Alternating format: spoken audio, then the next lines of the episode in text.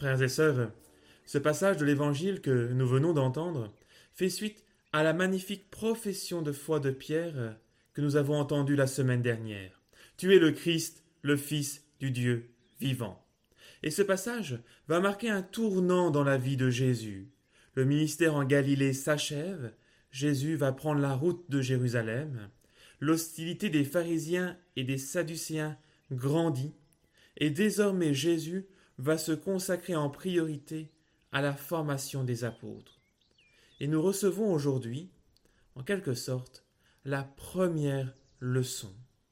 D'emblée, Jésus veut couper court à tous les rêves de messianisme politique, de grandeur, de puissance auxquels les apôtres pourraient rêver. Jésus commença à montrer à ses disciples qu'il lui fallait partir pour Jérusalem, souffrir beaucoup de la part des anciens, des grands prêtres et des scribes, être tué et le troisième jour ressuscité. Et c'est ainsi qu'on arrive à cette fameuse scène, bien connue, de la remontée de bretelles de Saint Pierre. Arrière, Satan. Pourquoi se souffler cette tourlousine, si j'ose dire, envers celui qui a quelques minutes auparavant reçu la primauté?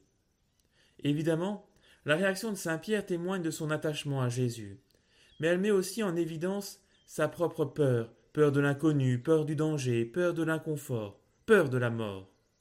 Dieu t'en garde, Seigneur, cela ne t'arrivera pas.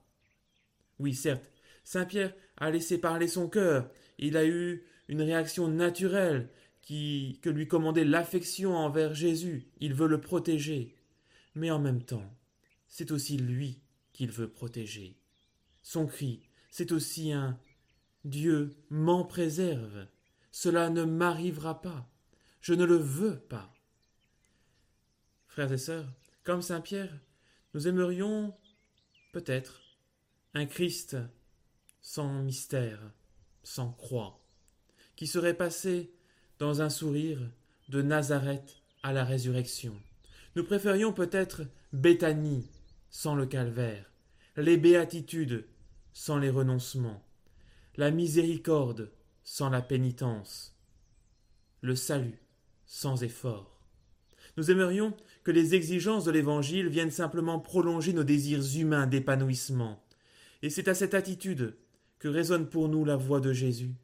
Arrière, Satan, tes pensées ne sont pas celles de Dieu, mais celles des hommes. Jésus nous dit, comme à Pierre, tu reconstruis tout avec tes pensées d'homme, tu arranges tout avec tes désirs humains. Si tu veux servir un autre maître, pourquoi avoir choisi de me suivre? Là où je suis sera mon serviteur. Là où je suis passé, pourquoi ne, passerais-tu pas, toi aussi? Et nous arrivons ainsi à la fameuse leçon de Jésus qu'il enseigne à ses apôtres et donc à chacun de nous aujourd'hui. Si quelqu'un veut marcher à ma suite, qu'il renonce à lui-même, qu'il prenne sa croix et qu'il me suive. Certes, ce message est austère, peut-être difficile à entendre certains jours, mais par ces mots, Jésus nous trace le chemin. Le premier de ces mots, renoncer à soi-même. Ce qui veut dire renoncer à son égoïsme, à ses propres désirs et volontés, pour que ta volonté soit faite, pour que la volonté du Seigneur soit faite. Prendre sa croix, c'est accepter nos limites, nos souffrances, mais aussi notre inévitable mort, c'est accomplir sa mission jusqu'au bout, son devoir d'état, c'est persévérer chaque jour. En bon scout, nous pourrions dire, le scout sourit et chante dans les difficultés.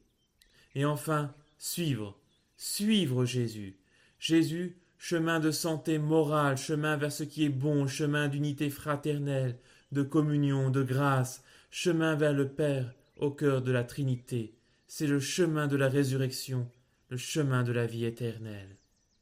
Alors oui, renoncer à mon égoïsme, prendre sa croix et persévérer, et suivre Jésus jusqu'à la résurrection. Voilà l'appel, l'enseignement du Seigneur pour moi, pour nous, pour chacun aujourd'hui. Avoir la foi, c'est-à-dire croire au Christ, ne suffit pas. il nous faut aller plus loin, il nous faut rechercher la volonté de Dieu et la mettre en pratique. Je m'éloigne de la pensée de Dieu. Arrière, Satan. Tes pensées ne sont pas celles de Dieu, mais celles des hommes. Je cherche la volonté de Dieu. Le Fils de l'homme va venir avec ses anges dans la gloire de son Père. Alors il rendra à chacun selon sa conduite. Frères et sœurs, en guise de conclusion, permettez-moi de citer quelques vers de Paul Claudel dans sa méditation sur le chemin de la croix. Ah. Quel instant solennel que celui où le Christ accepte la croix éternelle. Jésus reçoit la croix comme nous recevons la Sainte Eucharistie. Rendez-moi patient à mon tour du bois que vous voulez que je supporte, car il nous faut porter la croix douloureuse avant que la croix glorieuse nous porte. Ou aurais-je pu dire tout simplement, en citant saint Paul notre deuxième lecture. Ne prenez pas pour modèle le monde présent, mais transformez-vous en renouvelant votre façon de penser pour discerner quelle est la volonté de Dieu, ce qui est bon, ce qui est capable de lui plaire, ce qui est parfait. Frères et sœurs, aujourd'hui ensemble, n'oublions pas, nous sommes enfants de Dieu. Ceci n'est pas un passeport pour aller au ciel, mais notre identité. Que nous puissions chaque jour vivre de notre foi, vivre en disciples fidèles de Jésus, en faisant, en recherchant, en aimant la volonté de Dieu. Si quelqu'un veut marcher à ma suite, qu'il renonce à lui-même, qu'il prenne sa croix et qu'il me suive. Amen. Que la bénédiction de Dieu, Père, Fils et Saint-Esprit, descende sur chacun de vous et repose à jamais. Amen.